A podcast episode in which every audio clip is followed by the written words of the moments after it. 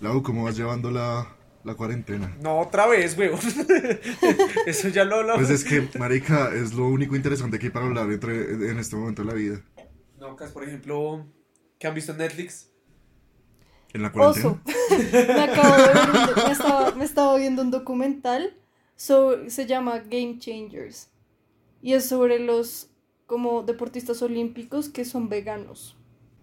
Uh, ¿Ah? ¿Quién hace Y- un documental de eso, marica? No sé, no sé, y la verdad como que lo vi con muy poca expectativa, como que una amiga me lo recomendó y ella juega rugby y como que yo no quería verlo, pero hoy me insistió mucho, entonces fue como está bien, lo voy a ver. Y, o sea, sí es muy típico documental de veganos, pero tiene cosas chéveres, me gustó. Deberías verlo. Lo veré. Te extraño. Suena, suena bien la cosa. O sea, uno, ¿por qué querría hacer un documental de Olympic? De, Oli- no puedo hablar. Seguramente hay gente con una agenda, weón. Quiere demostrar que es posible hacer ejercicio siendo vegano. Sí, exacto, como que la gente tiene la idea de que necesita carne para construir músculo y la mierda y eso no es cierto. Yo vi uno que era eso, pero con fisioculturistas. Ya. Sí. Punto. No, en realidad hay muchas cosas, como que había una vieja que es la ciclista más vieja en ganar unos Juegos Olímpicos. ¿Y era Y ella vegana? dice que, sí, ella dice que es porque es vegana, entonces puede mantener su, mm, como el nivel olímpico de ejercicio siendo así de vieja. Sí, igual tenía como 35 años, pero es la vie- más vieja que ha ganado, que ha ido, creo. Pero pues o algo 30 y- así, no me acuerdo. 35 años para una deportista de alto rendimiento es, escucha. ¿Cuánto? ¿Cuánto? Sí. 35. Pero bueno, el punto es que ahí mostraron como un montón de boxeadores y maratonistas, como gente vegana que vol- volverse veganos como que aparentemente mejora un montón el rendimiento deportivo. Y Oso como está tan deportivo últimamente. A mí, me, a mí me mejoró el resto el rendimiento, lo que pasa es que decidí nunca usarlo. decidí, decidí no, de- decidí no dejar, dejarle de ventaja a los otros. y nunca volver a hacer ejercicio en toda mi puta vida. Sí, porque qué pesar. No puedo ser el mejor en todo. Sí, hay que...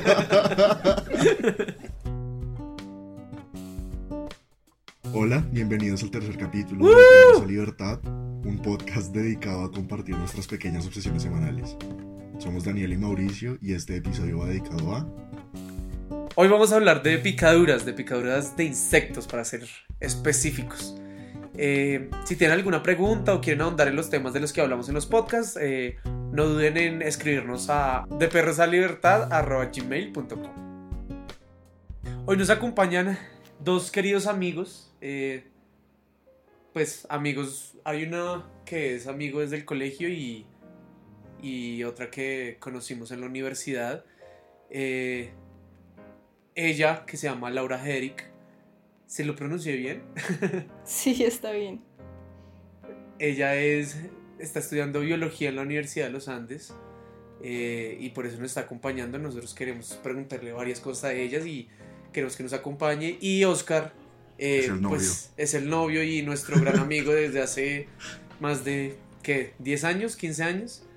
Eh, Solo lo invitaron tiene- porque es mi novio. Y solo Sí. lo invitamos porque es el novio. Es, es su único valor. Eh, entonces sí, pues denles una bienvenida. No sé, eso no se dice, esto es un podcast. No, No hay nadie va a aplaudir, pídales- pídales un aplauso, güey. Oigan, yo no sabía que yo estando invitada a este podcast tenía algo que ver con mi profesión. Ahora estoy nerviosa porque no sé nada. No, no, o sea, como relax. O sea, como. Primero tú sabes resto. ¿Sabes qué es un himenocóptero? Himenóptero. puta, himenóptero. Helicóptero. Un helicóptero con imen, güey. bueno, es, de eso es lo que vamos a estar hablando más o menos. Wow, ¿dónde le salió la idea de hablar de picaduras y de bichos? Eh, estaba viendo videos en YouTube y por alguna u otra razón YouTube decidió recomendarme videos de un personaje llamado Coyote Peterson y eran videos acerca del man sometiéndose a picaduras de diferentes animales y diciendo qué tan fuerte eran, qué tan dolorosas, qué tan eh, sí, qué tan grave era ser picado por estos animales. Y nada, me obsesioné, me obsesioné y me puse a ver todos los videos que él mantenía. Y fuera de eso, también me interesó porque hace poquito vi en las noticias que eh, hay unas. Eh, uy, ¿Cómo se llaman? Como unas avispas gigantes asiáticas que están como invadiendo los Estados Unidos. Y pues uno de los animales que picó a este, a este sujeto fue, fue, fueron es- estas, estas avispas. Entonces, pues nada, como que todo justo se unió esta semana y, y nada. Fue, fue exactamente por eso y me pareció uf, demasiado interesante y además ver al man sufrir por las picaduras fue demasiado chistoso, güey. Es muy bueno. ¿Usted lo ha visto? Sí, yo lo he visto y es maravilloso. Ver a ese hombre sufrir es un placer gigante. ¿Ustedes lo han visto? Eh, yo alguna vez lo. Sí, alguna vez. En alguna clase. El canal se llama Brave Wilderness. Es buenísimo. Ese es el man que se hace picar por hormigas bala, ¿no? Sí, Sí, sí, por- sí. Por Sí. todos los bichos. Yo vi el de las hormigas bala. Ese, ese creo que ese creo que está como según él como en el top 3 de las más dolorosas. Sí. Yo entiendo que es la más dolorosa. No, por ejemplo, cre- si no estoy mal, él dijo que hay una hay un reptil que no me acuerdo cómo se llama, Gila Monster. Ah, bueno, No sé pues es que estamos con- hablando no de sé si lo insectos. Y además, Ah, hay, hay, sí. que, hay, hay que diferenciar entre picaduras y mordeduras. Ah, yo te iba a preguntar eso, Lau. La, la diferencia entre, o sea, lo que yo entiendo es que la diferencia entre una mordedura y una picadura, pues es que además de lo, de lo obvio de la mecánica del asunto, es que las picaduras pueden inyectar veneno y la mordedura pues es solo, solo la fuerza. ¿Eso es verdad o hay, morde- o hay mordeduras que No, pueden eso tener es falso. veneno? Piensa, por ejemplo, en una serpiente. Una serpiente no te pica, una serpiente te muerde. Una araña no te Mm. pica, una araña te muerde. ¿Las y arañas muerden? Sí, las arañas. Las Oh arañas my muerden, sí. De hecho, están verdad. clasificadas según cómo muerden. Las ¿Qué? tarántulas, sí, las tarántulas muerden. Eso es muy difícil de explicar con voz, Chimba. pero pues muerden como hacia abajo. Sí, como, mo- como. Mm, Sí, ya no sé. Les voy a mandar un video después sobre esto. pero como que sí, las arañas muerden hacia abajo y las, las, perdón, las tarántulas muerden hacia abajo y las arañas así como hacia los lados. O sea, se cierra Ah, la mandíbula hacia los lados. Ok, y la así mandíbula hace como un... Ok, sí, ya, ya, ya entendí. O sea, como si nosotros volteáramos la boca. ¿Sí? Como si uno volteara la sí, cabeza hacia un lado y mordiera. Sí, más o menos. No, pues, o sea, lo que yo vi, lo que yo vi de, del man es que de los insectos... Está hablando muy duro. Lo que yo vi del man es que Sí, los no, es, insectos... no es necesario hablar tan duro. Lo que yo vi del man es que los insectos, el insecto que más duro picaba o que más dolía era uno llamado eh, como la avispa chaqueta amarilla, de Yellow Jacket. Y no, que, que, que era una picadura absurda que el man, o sea, no pudo del dolor. O sea, el man normalmente tiene como ahí eh, un- una inyección de, ¿cómo se llama esta vaina? De, de epinefrina. Y también tiene como para extraer el veneno y la vaina y... Y esa vez casi los pide. El man nunca lo pide porque el man tiene una tolerancia súper alta eh, al dolor. Y, y esa vez casi los pide del dolor tan hijo de pucha que, que sintió tan hijo de puta más bien. eh. Hijo de pucha. Abuelo. Del dolor tan arrecho, mano. Tan como de máquina que sintió. le- y también eh, por eso me puse a investigar sobre eh, pues las picaduras y hay una como hay una escala de picaduras como de Schmidt no sé qué vainas. Eh, y me pareció muy interesante porque este, este personaje Schmidt trató, escribió un libro en el que trataba de, de- de clasificar estas picaduras y el dolor que, que cada una de estas representaba. Y la hipótesis que trataba el libro era como cuando una picadura es simplemente dolorosa y simula el dolor y cuando ya se vuelve, digamos que tóxica. Es decir, como las picaduras simplemente simple es meter un aguijón y inyectar veneno para simular dolor. Ya hay algunas que rayan con ya hacer daño. Entonces quería como mostrar ¿Cómo cuál- así, ¿Cómo así que simulan dolor? No entiendo eso. el veneno que, que una, por ejemplo, una avispa eh, inyecta ese, ese veneno interactúa con, con las células rojas y también como con las diferentes neuronas de- de- del lugar localizado en el que se inyectó el veneno y eso es lo que causa es el dolor.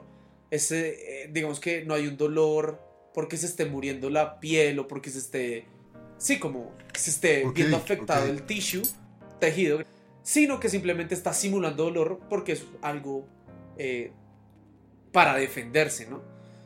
Eh, pero que ya después, como que lo que él llamaba que era algo como de socialidad, ya esas, esas, por el concepto de socialidad, que es como que todas las, las- los animales, estos voladores, avispas, abejas o lo que sean, estaban en una colmena, como que ya se volvían un target, un objetivo mucho más eh, apetecible por el hecho de que son muchos. Entonces ahí ya tenían que empezar a infligir daño y durante, digamos que la evolución, tenían que evolucionar para ya no solo hacer doler, sino también infligir daño, que es donde llega la toxicidad. O sea, entonces es toxicidad. ¿Y cuál es la otra? Y pues como dolor, simulación de dolor, Uy, yo tengo una pregunta de definiciones, ¿sabes? hágalo. Pues en mi realmente escaso conocimiento de toxicología, usted define un efecto tóxico como el efecto del químico extracorporal sobre un objetivo molecular definido. Ergo, si usted está hablando de un efecto visible en el cuerpo, por parte de algo que no hace parte de las sustancias normales del cuerpo, están hablando de un tóxico, así sea necrosis o alergia. Es mi entendimiento de lo poco, y cuando digo poco es ínfimo, que sé de toxicología. De pronto, sí, de Entonces le dejo pronto, el pues yo, yo no leí, digamos que el libro de Schmidt, como para entender el- completamente el, el concepto. De pronto esa, esa reacción tóxica está co- como nivelada, como se le da un nivel muy bajo, que sí es tóxico, pero es muy bajo. Entonces es como, ñe. En cambio, Despreciable. despreciable, exacto. No, no es, es lo que yo creo, ¿no? Y ya cuando sí se, se, se- hay un daño de tejidos, se volvería tóxico. Ok, pues, Creería yo, pero pues de pronto estoy equivocado. o sea, le repito, mi conocimiento ínfimo y escaso de toxicología. ¿Y usted por qué sabe toxicología? Porque hay una materia maestría de análisis de riesgo químico y microbiológico. Ok. Y tengo una novia. Tóxica. Ah, eso sí. Yo les tengo una pregunta. ¿Alguna vez los ha picado una abeja o una avispa? Uy, sí, pero. Sí, también. A mí También. nunca. ¿Cómo se siente? ¿Qué se siente? Para es un visaje, güey. Lo, primero que primero que lo picó. El bicho del amor. Ah. Bueno, ya, volviendo a la historia. Todo empezó. Ah, primero, ¿qué, qué, qué es? ¿O puedo guardarlo como instrumento sorpresa? güey? Hágale, hágale. Que fue una sorpresa. Como hace quiera. parte de la historia, del drama. Eh, bueno, yo estaba así muy chill. Estaba con mi papá y con mi hermano mayor en Piscilago, en Piscilago. Y nada, yo estaba parchando así en una piscina cuando de la, de la nada, huevón, en el hombro izquierdo, creo. Puta, sentí como si me hubiese estrellado contra algo, como, como si algo est- estuviese en, la- en el, en el oleaje de la piscina, me pe- pero pegado durísimo, viejo, y sentí ese O sea, total. como si fuera algo grande. No, no, no. En más en magnitud que en proporción, sí, como Sí, sentí sí. un totazo en el brazo. Pues está claramente, es hace rato, hace, póngale unos 10, 11 años. Y cuando a sentir un, un ardor tenaz, ya logró identificar el punto clave y miro y tengo una avispa, weón, Ay, gonorrea. clavada así en el hombro y yo, uy, perro. Uy, Yo me acuerdo que estaba chillando, pero duro, weón, duro, duro. Uy, qué ¿Cuántos mierda. años tenía? Hace 10 años más o menos, póngale tenía 13, 14, menos, menos, 10. Uy, qué Sí. mierda. Entonces, claro, y yo, primero que todo, usted se pregunta por qué a mí, weón, en la piscina. Sí, weón, fue un visaje porque, obviamente, pues mi papá fue como, pues quítesela y ya, yo como, weón, estoy llorando, hola. Huevón, tengo 12 años y tengo una avispa en el hombro. sí, weón, estoy en edad de mocos, ¿qué hago? Efectivamente, como que, no, sé- no sé si fue mi hermano o el man me la quitó, pero, uy, que, quemo- que seguía quemando re duro. o pues mi, pues mi recuerdo claramente alterado por la traumática de la experiencia, em, es que sí, que un quemonazo muy perro. O sea, sentía eso, como que si lo estuvieran que primero el golpe y después como si lo estuvieran quemando.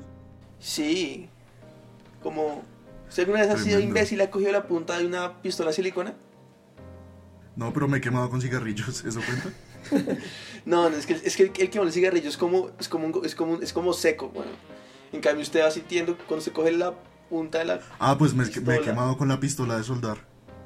Sí, pero sí, sí como que no, es- no es el quemón directo, sino como, como que uno siente como un subidón de temperatura de un momento a otro. Sí. Es eso, weón. Uy, se era moto. Suena muy Y creo que Laura ¿no? está manejando. Tengo tres historias, o sea, a mí solo me han picado una vez, pero a mi hermana se la pasan picando. Entonces, una fue, fue que me lancé a una piscina, pues normal cuando estaba chiquito, pónganle 8 o 10 años. Y cuando salí del, del agua, yo empecé a sentir un ardor en la ceja gigante, o sea, como me ardía demasiado, demasiado, demasiado.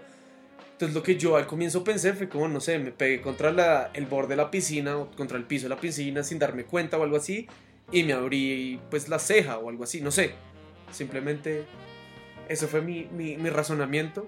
Entonces obviamente salí como llorando donde mi mamá. Ella me dijo, no, no tienes nada, no sé qué. Y después fue como, ah. Y ahí vio como la, la, el aguijón de la abeja. Y claro, cuando vimos a la piscina había una abeja pues flotando sin aguijón. Entonces pues fue como... hmm.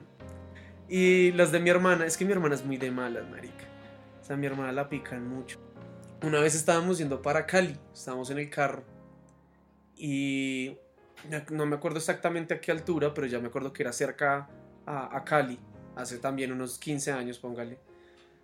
Eh, había como una, como un rompoint o una glorieta. Uy, por favor, no. Glorieta, glori- una glorieta. Entonces, Un rombo, un romboy. un romboy. Y mi hermana estaba como atrás de, de mi papá que iba conduciendo y yo estaba pues al otro lado atrás de mi mamá. Mi papá tenía la ventana abierta. Parce, justo una abeja entró, o sea, mi hermana la vio, entró por la ventana dando la vuelta, o sea, por eso como que él entró más rápido, no sé, y tum, directo como al cuello y la picó. A la yugular. Lo que hizo la vieja fue quitársela del cuello y tirármela a mí, obviamente. Porque ¿qué más se hace? Yo paniqué, cogí una toalla, me le senté encima y dije como, "Hmm, si me pica el culo, pues baila, güey. Dijo, "Mm, el olor el olor la mata. Y claro, baila, la vieja como reacción alérgica, ella es alérgica a las abejas, entonces baila. Uf. Sí, o sea, fue. Tocó parar a darle antihistamínico, aire, etc. Y la otra fue. Estábamos en una finca con mis primos. Está, y mi, pues obviamente mi hermana. Y marica, estábamos jugando algo como en la sala. No me acuerdo qué. Estábamos como de Monopolio o algún juego de mesa. Y teníamos las ventanas abiertas. Era como las 10 de la noche. Parce, y se entra un himenocóptero. Eh, Cóptero, no, huevón. un himenóptero, no sé, marica, era una avispa verde, pero verde brillante, güey, era feísima. Y todos la vimos entrar y fue como, uy, qué gonorrea, el que le pique eso se vuelve Hulk, lo que sea, o sea, como molestando. Y mi hermana en ese momento dijo, como, marica, es que a mí siempre me pican. Weón, la, yo creo que el bicho escuchó eso. Y la picó, weón. La dijo otra vez, pum, me lo lanzó a mí. Yo me acuerdo que yo lo que hice fue como, le pegué con un libro Una estaba Biblia. en el piso, le pegué con un libro, con una Biblia, y le dije, el, el- el- el poder de Dios te, te saque este cuerpo. It compels you. The power of God compels you. no, marica, yo le di un librazo, y me acuerdo que levanté esa mierda, y la, y la vaina seguía leteando. Y yo me asusté, entonces me le paré encima, y me acuerdo que, o sea, yo estaba con la chancla despegada del suelo, pisando ese bicho, y ese bicho no se aplastaba, marica. Y yo saltaba y saltaba y el bicho no se aplastaba. Y me decidí quitar y el bicho se seguía moviendo. Marica, tenía armadura, weón. Y mientras tanto mi hermana estaba allá. Los bichos son lo máximo. No son lo máximo, o sea, está escuchando la historia. Sí, y si tienen armadura. Tenía cinco puntos de magia, además.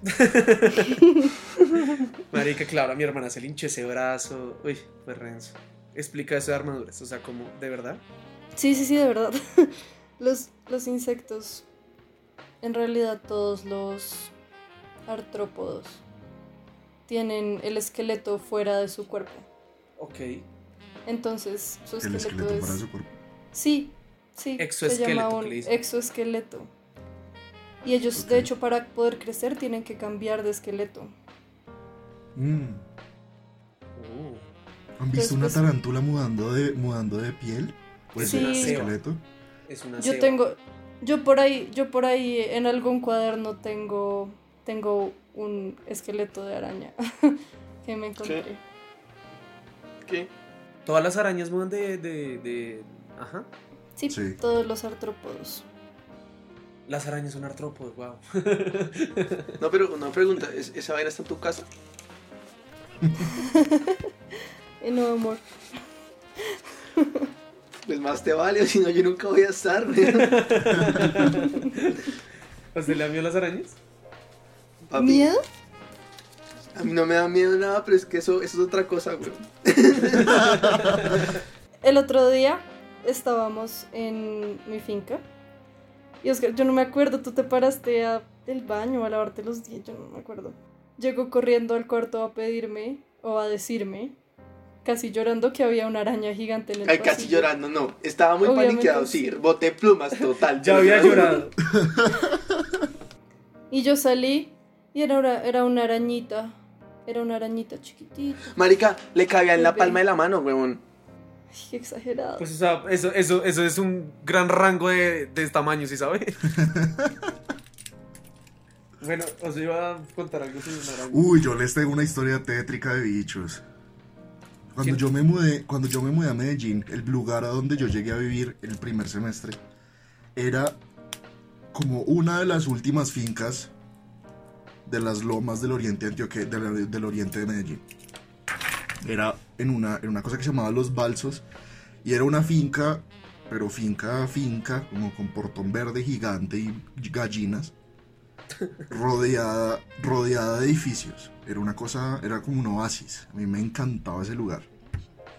Y pues tenía, o sea, tenía una fauna bastante grande. Tenía unos árboles gigantes y había gallinas, perros, ardillas, pues un montón de pájaros.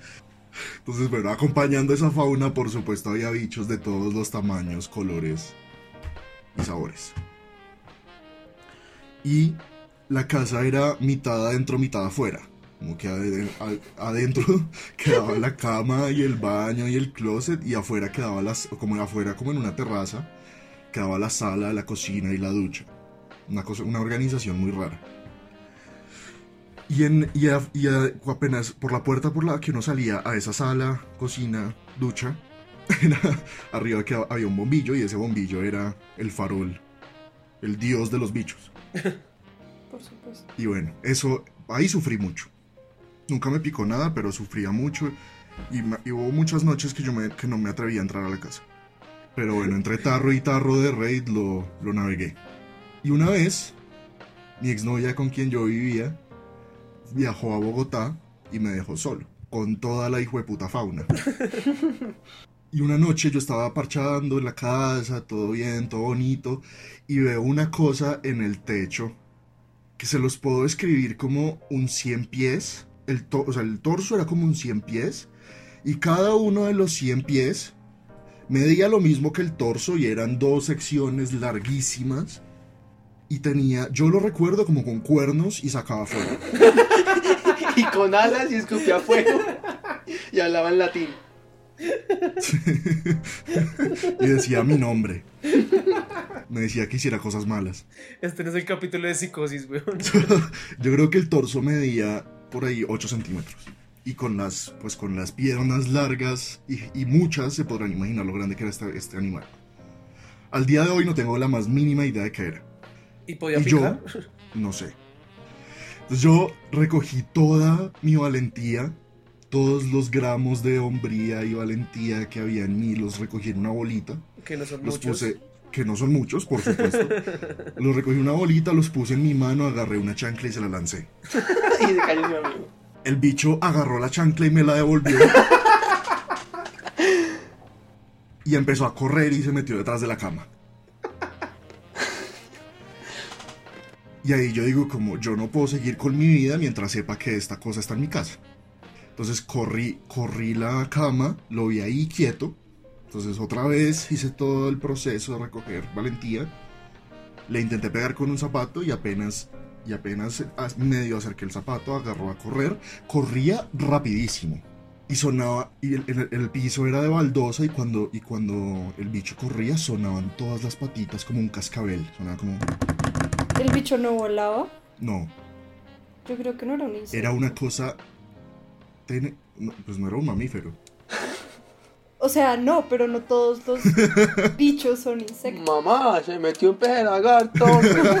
No, espérense, espérense, espérense. ¿Qué? No todos los bichos. No todos los bichos son insectos, ¿cómo así? O sea, digamos, como que si hay un gran grupo de animales que no son vertebrados, lo que sea, y los artrópodos es a lo que nosotros les decimos bichos, ¿no? Como los cien pies, mil pies, arañas, eh, cangrejos también. Bueno, no sé, es, todos esos son artrópodos, pero realmente los insectos son un grupo pequeño, un grupo muy pequeño de ese grupo. No, de hecho, un grupo gigante. Los insectos son gigantes, hay como más insectos que cualquier otra cosa. Entonces, no- lo que estás diciendo es que no era un insecto, sino como algo parecido a un artrópodo. Sí, yo creo. Bicho. Bicho, Peje lagarto. el lagarto. Entonces, se metió en una maleta, se metió en una maleta. Yo, puta, ¿cómo, ¿cómo lo voy a sacar de la maleta? Pues yo cogí la maleta a patadas. Yo, pues lo mato adentro de la maleta y después quemo la maleta, me importa un culo. Cogí la maleta a patadas, a patadas, a patadas, obviamente poniendo atención que el bicho no fuera a salir a correr a otra parte. Se los juro que le pegué patadas a esa mierda durante 5 minutos y los piché y los piché y los piché. Cuando terminé, ya cansado, en es- ese fue el momento que el bicho eligió para empezar a correr otra vez. Como burlándose de mí. o sea, era inteligente, lo cansó primero. Era inteligente, sarcástico, sádico. y sabía latín, marica. sabía. El caso es que esta- este corre-corre de, de correr muebles y, y lograr encontrar valentía para pegarle duró como tres horas. Al final, yo literalmente quité el colchón de la cama porque estaba como en la mitad del espacio abajo de la cama. Quité el colchón de la cama, quité las tablas y lo tenía en un campo perfecto. Esta vez dije, a la mierda, no le voy a pegar con el zapato, sino que lo voy a pisar. Mm. Uy, hijo de puta. Le lancé mi pie, el bicho alcanzó a reaccionar, pero no lo suficientemente rápido. Entonces le quité como 20 de las 100 patas. Las patas siguieron moviéndose en el piso, desprendidas ya del bicho, y eso so- y sonaba durísimo contra la baldosa y sonaba como un cascabel. Yo ahí ya estaba preparado para la muerte. Pero dije, como no, ya, ya metido el pie, metida la verga. Entonces ahí me fui atrás del bicho y pum, por fin lo logré, lo logré. Y por fin lo logré matar. Y yo que me acuerdo que quedé tan putamente sacudido por el episodio que me fui a caminar. Me, me abrí de la casa. ¿Quieres saber la razón por la cual las patas se siguen mo- Sisas, sisas, moviendo? Me encantaría saber. Es porque tienen un sistema nervioso no centralizado. O sea, no es como nosotros, como que si nos cortas la cabeza ya paila. Ellos no tienen como un lugar donde todos sus impulsos nerviosos se procesen, sino que el movimiento de cada pata ocurre y se produce como el impulso para eso sale de cada pata. Como los pavos. Mm, No. Los pavos tienen cerebro. ¿Y por qué los pavos Sí. siguen, siguen corriendo cuando les quitan la cabeza? ¿Sabes que no estoy segura? Como que siento que es una explicación que he oído muchas veces y solo no me acuerdo. Ah, pues sí, o sea, yo sé, yo sé que los pavos tienen cerebro, solo que como de pronto no, de pronto el sistema nervioso. Es porque el impulso no se muere. Pues de una. Pero los pavos siguen corriendo mucho rato. Sí, porque el impulso no se muere de una. Como que los impulsos eléctricos siguen estando en, en el resto del cuerpo y siguen andando por ahí. Son Es, es como Sí, son eso le reflejos, pasa yo creo. a los peces y a usted cuando se muere también. Pero es que la- los humanos son menos glamorosos, como se ponen, se ponen tiesos y se cagan y ya. Un pavo corre. Sí, pero dice, di- o sea, di- lo, que, lo, que, es que, lo que quiere decir es que usted no lo ve porque están enterrados, pero dicen que un cuerpo se sigue moviendo en el ataúd. ¿Calles en serio? Ujú. Bueno, sigamos hablando de los himenocópteros. ¿De dónde sale ese nombre? Himen- Himenópteros. himenópteros. No, de verdad, no sé si es, o sea, si el nombre es por esto, pero lo que tienen de característico como ese grupo es que son sociales. Son, in- son los insectos que son sociales. Sociales, ¿te, te, te, imaginas- te, te refieres a que viven como en colmenas? Sí, En sociedad, mi perro. Sí, sí, o sea, a eso me refiero. O que son muy amigables. Que tienen muchos, muchos followers en Instagram. acabo de buscar y de hecho, himen significa membrana. Alas con membranas. O sea, todos los, todos los insectos como himenópteros, eh, ortópteros, lepidópteros, todo termina con... Es, ese tero es alas. Helicópteros, claro, tiene sentido. Yo había visto, yo había visto que las, que las hormigas también estaban ahí, o sea que no son todas las hormigas. Lo que pasa, no, sí, todas las hormigas son himenópteros, pero mm, las pierden. O sea, es, las alas se pierden después, como por la evolución, pero digamos que inicialmente tenían alas. Salen de un grupo que tiene alas. Y de hecho hay hormigas que tienen alas, como generalmente Sí, las, sí. las reinas de las de los hormigueros, no sé cómo se llaman, de las colonias de hormigas. eh, Colonias. ellas sí. tienen alas todavía. Yo tengo una pregunta, no sé si, no sé si tú sepas cómo, o sea, cómo nace una reina nueva Mm. en una colonia de hormigas. Una reina no nace, se hace. Se, va- se baja, se baja la luna sola y ya se vuelve reina. Ush, la verdad no sé. No, no sé. De pronto, como alguna, alguna hija de la reina, cuando la reina está por morir, empieza a tomar el, el papel, ¿no? No porque la reina es, la reina es considerablemente más grande que los, que los, que, pues, que las otras hormigas. Sí, por eso me refiero. O sea, de pronto cuando se están muriendo o algo así, pone una. Al menos en las abejas, la única que tiene hijos es la reina. O sea, tiene que Sí. ser una hija. Pero eso, eso es lo que me parece interesante, como, como, como, cómo será el proceso para que en un momento en vez de salir una abejita salga una, una abejota. Eso, eso es muy interesante porque es genética ambiental, creo. O sea, como que no hay ningún factor genético que diga que una hembra hormiga va a ser reina y que la otra no. Es algo ambiental. Sí, como que cuando, cuando tú piensas como en la genética de los organismos, hay una parte que es los genes que determinan que, digamos, no sé, que tiene cierto fenotipo, como ojos azules. Pero hay una parte importante que no entendemos muy bien cómo funciona todavía, que es el ambiente.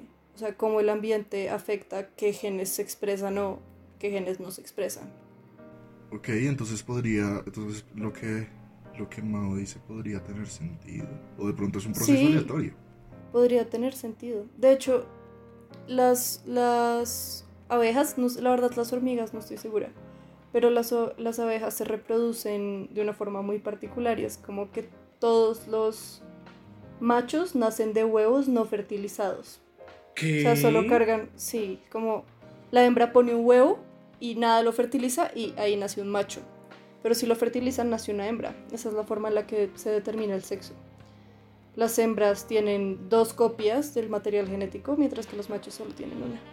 Eso está brutal. O sea, Está los machos, lo que podemos concluir es que los machos son inferiores. Hashtag feminismo. En todas las especies.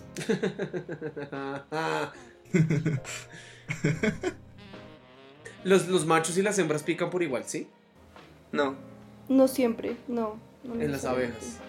¿No? Eh, no.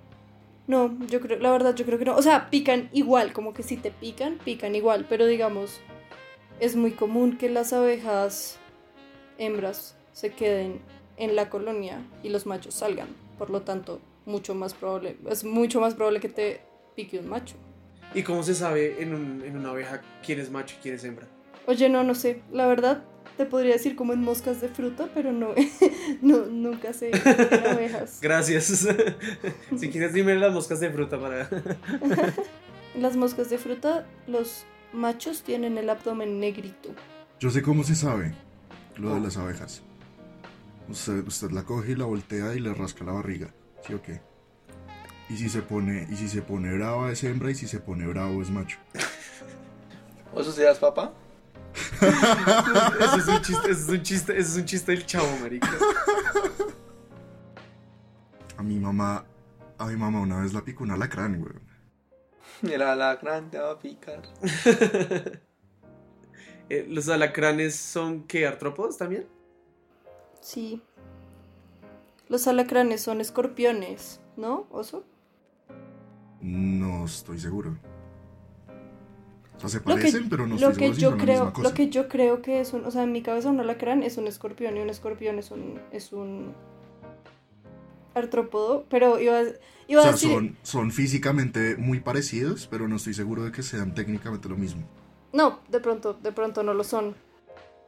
Fue en Melgar. Eh, estábamos en Melgar de noche y mi mamá se puso un zapato y lo, pues lo siguiente que escuchamos fue el señor grito. Obvio, qué dolor. Y yo me acuerdo que yo estaba en la sala y mi mamá llegó a, a donde estábamos. eh, pues no, no podía ni siquiera hablar. No, creo que me acuerdo que decía algo como me picó, me picó de pronto, pero no, o sea, no, no entendíamos qué estaba pasando. Claro. Y era el dolor, el dolor, el dolor. Yo de hecho nunca, no, o sea, como que nunca supimos eh, si lo que hizo fue pellizcarla con las pincitas o picarla. No, yo creo el- que la pellizco. Los, los escorpiones son muy venenosos. Pues es que esa es la cosa, por eso, por eso yo decía que no, no sé si técnicamente son lo mismo, porque recuerdo que nosotros buscamos como qué especie de alacranes había en, en Melgar, y lo, que, y lo que decía es que en esa zona los que había no eran venenosos. Ok. ¿Y tuvo, al- tuvo alguna algún tipo de respuesta O alérgica sea, o algo no, así? o sea, pues visible no, pero, pero ella decía que el dolor, y duró mucho tiempo, por eso yo dudo si fue simplemente un pellizco, porque duró, duró mucho tiempo ella con el pie súper adolorido. Eso fue Yo hace mucho que sí tiempo, la entonces picó. no, no, no recuerdo si hubo como enrojecimiento ni nada de esto, pero sí, sí recuerdo que duró mucho tiempo. Y fue mi papá el que, el que fue al cuarto como a ver qué había pasado y encontró el, el alacrán en el piso. Los alacranes tampoco son insectos. Porque son artrópodos. Son muy cercanos a las arañas, sí, eso era lo que iba a decir antes de que Oscar fuera al baño. Sí, son, son como del mismo coso de las arañas. Lo que decías, ¿qué, qué fue lo que dijiste ahora que define un insecto? Los insectos tienen alas y seis patas. ¿Ok? Y un alacrán tiene ocho. Voy a buscar eso, sí, quiero, quiero saber si un alacrán y un escorpión son lo mismo. Pues yo creo que sí, ¿no? O sea, ¿por qué no? O sea, me imagino que deben ser muy familiares, o sea, como, como las tarántulas y las arañas. Sí, pero lo que, lo que estoy pensando es como de pronto es que en Colombia le dicen alacrán a un escorpión, o, Sí. o quiero, o sea, quiero saber si... Eso pasa mucho, hay muchas como, digamos, por, ej- por ejemplo, mariposa y polilla son exactamente lo mismo. O sea, no hay ninguna diferencia entre una mariposa y una polilla. ¿En serio? Sí, solo le decimos mariposa a las que son bonitas y coloridas, coloridas y le decimos polilla a las que son de noche y no tienen tantos colores. Esos sí son bichos. Sí, son insectos. Bichos. o sea, tienen seis patas. Sí, y alas. Uy, marica, estoy volando. Ok, alacrán, alacrán y escorpión son el mismo animal, ¿Ah, sí? ¿sí? ¿Sabían que los escorpiones eh, brillan con la luz de la luna? Algunos. Con la. Yo, yo entendí que era con la luz ultravioleta. Ah, bueno, sí, también. Que es la- Pero la de Es, la o sea, como también. la luz ultravioleta se refleja en la luna y llega a la Tierra y los escorpiones se ven porque pues está oscuro y está la luz ultravioleta. Es lo que yo entiendo. Eso, sí, eso, eso puede ser. O sea, como que la verdad no sé qué tan es, no, no- no sé la especificidad del asunto. Sí, sí, sí, creo que es así.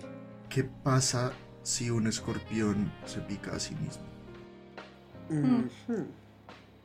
Pues ellos generalmente tienen anticuerpos para sus propios venenos, como si no, si no, no podrían producirlos, ¿entiendes? Pero eso podría ser como tienen una glándula que lo aísla. También podría ser.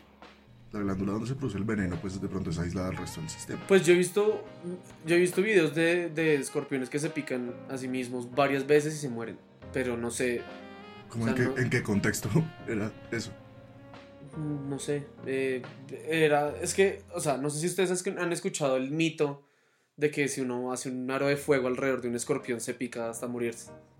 No, ni idea. Mm, No. Ok. Al parecer eso era un mito que existía y yo lo escuché y me puse a buscar de eso y como que no encontré el aro de fuego, pero sí vi como personas tratando de hacer que un eh, escorpión se picara a sí mismo y en varios pasaba y el escorpión. Sí, de hecho aquí dice que los escorpiones se suicidan cuando se ven acorralados por el fuego. ¿Ah, sí? Ok. Mm. Pero justo después dice que es falso. Pues acá dice que no es cierto, que no se suicidan. Que todo procede de la antigua leyenda urbana, que dice que cuando un escorpión se ve en peligro, como por ejemplo si se le acorrala con fuego, eh, con tal de evitar el sufrimiento, se suicida picándose con su propio aguijón. Que eso se basa en observaciones reales pero mal interpretadas. Ok. Se suicidó porque tenía problemas. Pero lo que lo mata, lo que lo mata es el calor. El aguijón no puede atravesar el esqueleto del ¿Qué? del que por si acaso Oh, queda fuera de su wow. cuerpo. Y el escorpión es inmune a su propio veneno. Entonces, ¿por qué se morían los que yo vi? ¿Será que se quedan quietos y ya? Pues estaban rodeados por fuego. No. Pero había No, entonces no alcohol, sé. de pronto estaban embriagados. Eran testigos contra Uribe. Uno mata bichos con alcohol, o sea, para matar los bichos uno los mete en un tarro con alcohol. Bueno, una cosa que se llama una cámara letal cuando uno quiere conservar los colores. Cuando uno se siente particularmente sádico. sí, literal. No, es es súper impresionante. Uno va por la selva y es como, uy, mira qué bicho tan hermoso. Y el profesor solo lo coge y lo mete en un tarro con alcohol. Y es como, ok. Recordé, recordé la casa de la casa de Neruda. Neruda estaba obsesionado con los escarabajos.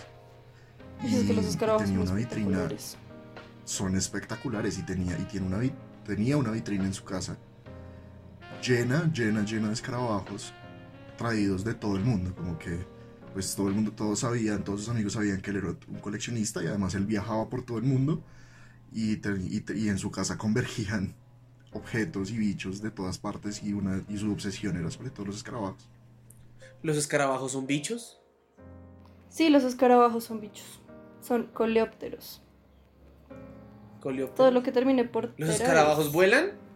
Sí, los escarabajos Obvio. vuelan. Papi, temporada de lluvias en el colegio.